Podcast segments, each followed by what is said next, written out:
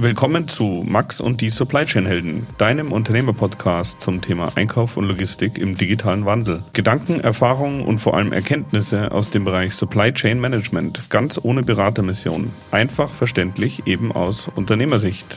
Ich bin Max Meister und wünsche euch viel Spaß.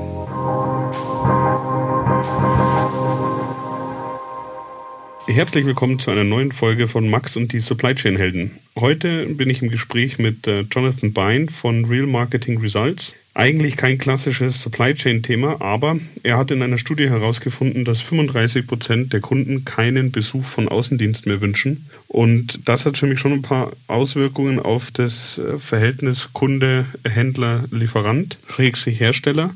Und da habe ich ihn ein bisschen dazu interviewt. Ich finde es insgesamt ganz interessant, weil man zumindest mal zahlenmäßig eine Auswertung mitbekommt, äh, was es für Themen in dem Bereich gibt.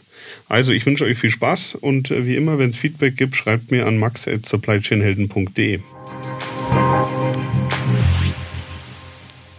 So, welcome to a new episode. Today I'm sitting here in uh, Boulder, Colorado, and uh, my today's guest is Jonathan Bine of Real Marketing Results. Please start and uh, explain a little bit about yourself and about real marketing results. Max, thanks for including me on your podcast here. Real Results Marketing is a company devoted almost exclusively to working with distributors. And the broad goal we have is to help create a strategic marketing capability that in turn makes marketing into a profit center the way we do that is really kind of two paths. One is working down the customer research, competitive research, value proposition path, which feeds into strategy. Another is working down the analytics path, feeding into integrated marketing programs, e commerce, whether it's proactive inside sales, digital marketing, good old fashioned print marketing, e commerce combination. Um, so those are really kind of the two paths of the things that we do that help distributors make marketing into a profit center. Okay, and um, uh, I personally follow your content a lot, and uh, I would recommend it to the listeners that they should do so, because I think that it's um, a very down to earth approach that you always mention, and I can imagine it's working, and uh, I always try to follow your uh, stuff, and that is the reason why I came along to read an um, article by you. It was called uh, The Five Risks uh, Distributors Take When They Don't Know Their Customers. And um, I want to go through all five of them, but I want to emphasize on uh, two, especially in the end, because we are interested in changes in the supply chain and between the connection of the manufacturers, distributors, and customers. And this will be uh, what we focus on last. But um, can you at least uh, describe what are the five uh, risks distributors take sometimes? Well, the broad problem is that most distributors have a limited understanding of how their customers want to shop and buy.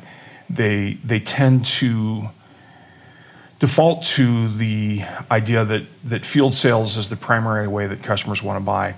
You, of course, know that that's changing. Um, and so the key is to find out for your customer base how do they want to find, research, evaluate products from you, meaning shopping, separate from how they want to buy, meaning purchasing, ordering, or transacting. And what we find is that there are there's a lot of misinformation or bad assumptions that people are making. So the risks that people have of not knowing what their customers are wanting for shopping and buying is they could invest in the wrong e-commerce platform, either either one that's way too big for what they need, okay, or way too small for what they need. And uh, how distributors should start this uh, kind of evaluation, what they are in, in which direction they want to go? I think they need to start by a combination of qualitative and quantitative voice of customer research. So that means really finding out how do your customers want to shop. We find often that they the the top three ways that they like to shop, and it can vary by customer base. But the top three ways are going to a search engine, going to a manufacturer website, or going to a distributor website. But there's other ways that they might want to shop. There's another six or seven ways they might want to shop. And some customer bases are much more traditional. So shopping by talking to people is actually going to be ahead of the, the digital methods that I mentioned. Uh, and same thing with buying. Some customers are, are very uh, focused on buying by through e-business or e-procurement or e-commerce, and others are much more happy to, to talk to a rep or to, uh, to, to give a purchase order. So. Okay, and uh, what is the next risk uh, some distributors take? I think the next one is by not knowing what your customers want, you could be having either too much or too little branch infrastructure. Okay, okay. that's interesting.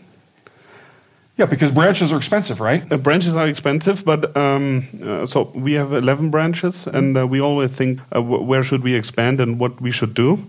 So, um, what do you think? Because many companies here in the US have dozens and um, maybe hundreds of branches. So, what do you think is the actual state and what is the trend? Well, I think the trend, if, if we look at, for example, Grainger, they're consolidating branches pretty rapidly. So I think that the trend is this idea that face to face interaction is going to, to um, diminish, it's going to become less. Um, and therefore, there might be a smaller, it might be the same number of branches, but with smaller infrastructure in each branch. Right. Okay, meaning uh, uh, with or without stock, or just as sales uh, representatives? All, all, of those are possibilities. I mean, okay. again, you might maintain the same number of locations, but the but the nature of the location may vary. They may vary by stocking, may vary by the number of counter people, number of field salespeople, or there actually may be consolidation of branches. Mm-hmm. And and and in some cases, some distributors may conclude, you know what, we actually need to expand branches.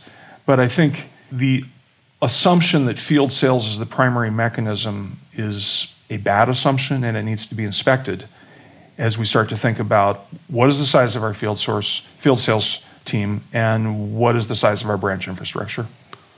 Okay. Um, a common friend of us uh, tom gale he's also making software to analyze uh, where is potential uh, for building up new branches.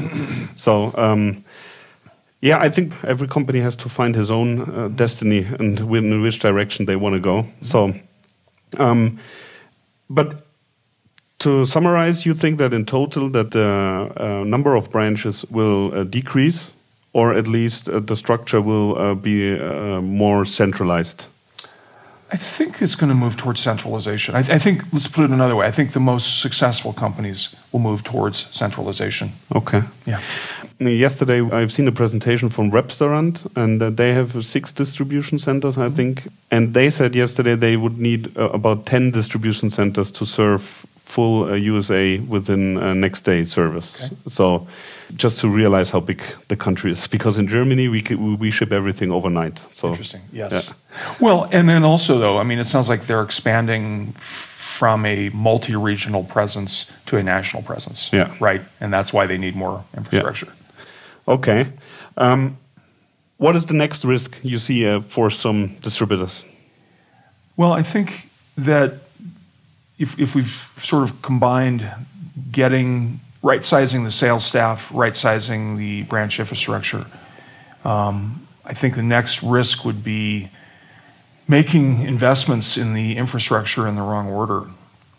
So you may not need to make a huge in investment in e-commerce. There may be other things that you need in your in your sales and marketing infrastructure um, maybe CRM needs to come before e-commerce, depending on the, the, kind of customer base you have, or perhaps you need to be doing something with with marketing automation.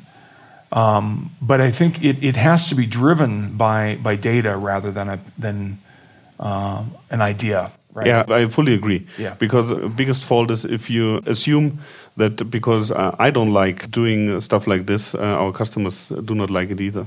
Decisions shouldn't make with the gut feelings. It should uh, always done with surveys or uh, at least with some data points. Yeah. Yeah, I've I've seen we've had two customers. One who thought that their customers had more of a relationship focus, and it turned out that their customers were more transactional. And then we had another customer, it was the exact opposite. They, they thought their customers were more transactional, they were more relationship oriented. Okay. Uh, and that's a, that's a big thing to miss mm-hmm. in terms of what are we doing with the size of our field sales team? What are we doing with e commerce? Do we even need as much field sales? Can we be moving to proactive inside sales? Uh, really finding out how your customer base wanna, wants to interact um, can save you um, thousands or millions of dollars, and it can make you also thousands of millions of dollars. Yeah, I can so. imagine. Um, before we come to the sales staff, I would be interested. Uh, what do you think about because you called it uh, opportunities to grow with mid-sized uh, customers? Why do you think that especially mid-sized customers are undervalued or are underrepresented?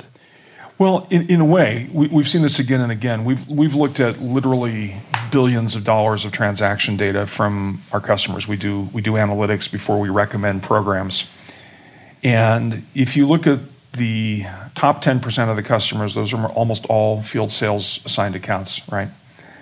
And often the second 10% of your customers are field sales assigned. But what happens with those customers is they don't get worked by field sales right? Okay. They're not being, they're not, I mean, field sales will take a call from them, but they won't make a call to them, right? Okay, so pr- not proactive, they're not reactive. proactive, yeah, it's very reactive, yes. And that second 10% of your customers is probably, depending on your industry sector, six to eight, maybe even 12 points higher margin, mm-hmm. right? They're also much higher churn right now than that top decile. And they're higher churn because they're not getting attention or love or service really from anybody, from your competitors or from you. Okay, because they're too small. Because they're too small. Okay. Do you think good email marketing campaigns or other marketing campaigns could help here to give some love to these mid-sized customers? It can, but this, but then it has to be personalized. So what we like to see is the combination of a proactive inside sales force with a marketing automation solution, so that they're sending relevant content um, and they're getting that personal service from from a proactive inside salesperson. So the combination of the two is powerful. Okay. One question: the problem with personalization or with good uh, curated content for mid-sized customers is that usually you don't know them so well. So, what kind of ideas can you give uh, to the listeners to uh, improve that? Well, I would say specifically for the second ten percent of your customers, you have enough data on each of those customers to to personalize. I would say when you get below that second 10%, yeah. then it gets really hard. Okay. Right? Okay. So that's good yeah, differentiation I mean, between the segments. Yeah, there really is. I mean, so so typically the first 10% is 65 to 90% of your your business. The second 10% is 8 to 12% of your business. And then the rest of it is, you know, maybe another 10 or 12%. I mean, the, the, the other 80% is yeah. is 10 or 12% of your business. So, so you have to treat each of these separately. That, that third segment, the, the bottom 80%, you have to look at all of that data to, to gather something that's meaningful. Okay. Yeah. Uh, we now come to the uh, point what I think is very interesting. That is, uh, you, you, mentioned uh, today uh, during your uh, presentation that 35% of the customers do not want to have any visit of a field sales. and we were discussing a little bit about that topic, and I think this is a fundamental change also for the relationship between manufacturers, distributors, and customers, mm -hmm. because the demand of the customer is uh, changing. So um, maybe you can line out a bit uh, some details first uh, about the, uh, a good um, separation between field sales and inside sales, mm -hmm. and uh, what is a good mix for a distributor and what to think about. Um, so when I think about what's a good mix for field sales versus inside sales, field sales can really actively work about 25 to 50 accounts. They may have yeah. 200 accounts, but I would say 50 is even on the high end. Uh, I, mean, 50, I, think so too. Yeah, 50 is on the high end. So a good inside salesperson, once they get up to speed, once they get to full efficiency, can manage two to 300 accounts. Now they're smaller, right? So they in U.S. dollars, um, depending on the distributor, that might be a, a ten to a twenty-five thousand dollar account. Yeah. But it's, but it's not a five thousand dollar account. You, are not gonna you're not gonna get a positive ROI. So the two to three hundred is is a good mix. Your effective cost per call goes way down. Um, mm-hmm. I think at the first or last year's sales GPS, somebody went through the calculations on cost per call. A field sales call could be seventy-five to hundred dollars cost. Yeah. Right. And the inside sales call could be 10 to, to 12 or $14 per contact. So getting them up to speed, getting them the right accounts, uh, getting them the accounts in that in that second 10% roughly um, is is the move to to make this work. We've seen it happen where the management will say, "Here, take these house accounts. Here, take these lousy house accounts and make something happen." Mm. And guess what? Nothing happens. Yeah, sure. You, you can't because there's just not enough dollars in those accounts. So, um, and once the inside sales program gets going well, it can eat its way up market. It might even take the very bottom of the first 10%. So um, I think the biggest task for for distribution as a part of the supply chain is to really add value for the customer. Mm -hmm. And what kind of value do you think can an inside sales uh, proactively uh, deliver on the phone? I think they can deliver every bit as much value as the field salesperson. Okay. And so, in, in our view of the proactive inside salesperson, they're more like the field salesperson than they are like the customer service rep. The only difference between them and the field sales rep is they don't get in a car and drive. Mm-hmm. So, you know, in the same way that a field sales rep doesn't do quotations, he has a, a customer service rep do that. Inside sales rep has the same type of thing. So we, our view is that the inside sales rep, the proactive, is more like the field sales than like the customer service rep. And in fact, customer service reps, when they try to become inside sales reps typically don't succeed very often hmm. because it's the wrong mentality for the, the customer service reps are service oriented they're gatherers yeah. right um, the, the, the sales reps whether it's inside or field sales are hunters it's, it's about me in a certain sense right yeah. so um, yeah so customer service reps don't typically make the transition very well Okay, I can understand because uh, it's, it's, a different mindset. It's a different uh, uh, work style. Mm -hmm. um, so what I'm asking myself when 35% uh, of our customers um, uh, don't want an outside field or a field sales visit, mm -hmm. how do I identify these 35%? Would you ask or? That's a good question. Um, how would you identify them? Well, this is related to the question you asked me earlier today. Yeah. Um, so they, it tends to be more the older tends to be more on the procurement side. Mm-hmm. Um, so uh, older uh, employees older or employees, yeah. older employees. Okay. Um, oddly, as much as we hear that the younger generation likes to meet face to face less, yeah. In our research, they're more enthusiastic about meeting with a field sales rep. okay, because maybe they can learn more, or there's still a need to learn. I think that's a lot of it. That's, okay. that's my sense is that they, they want to learn and they're more enthusiastic, and the old guys are looking to retirement and um, yeah. they don't want to take the time to meet with, yeah. with yet another uh, field sales rep. But but also, as I, as I mentioned before, that 35% is an average. So we looked at one customer base where they were very, very attached to their field sales reps. Um, 96% of their customers wanted a field sales rep visit at least once a month. Okay. Okay, so if we so if we look at that average 35%, and I'm giving you one data point that's 96%, that means we've got some where it's 40 and 45 and 50% who don't want to see a field sales rep. Yeah. Right? Yeah, for, uh, for, uh, for, me, I'm wondering, uh, maybe we can discuss this later on a little bit, uh, how really to identify uh, the customers. What contact uh, the customers is really um, wishing or demanding. Yeah. I think they're they're demanding that you impart value. Yeah. I mean, there there may be some nice relationship there. I, you know, I go to sports games with your you you and your family, so there might be some relationship thing. But beyond the relationship, there's got to be value added.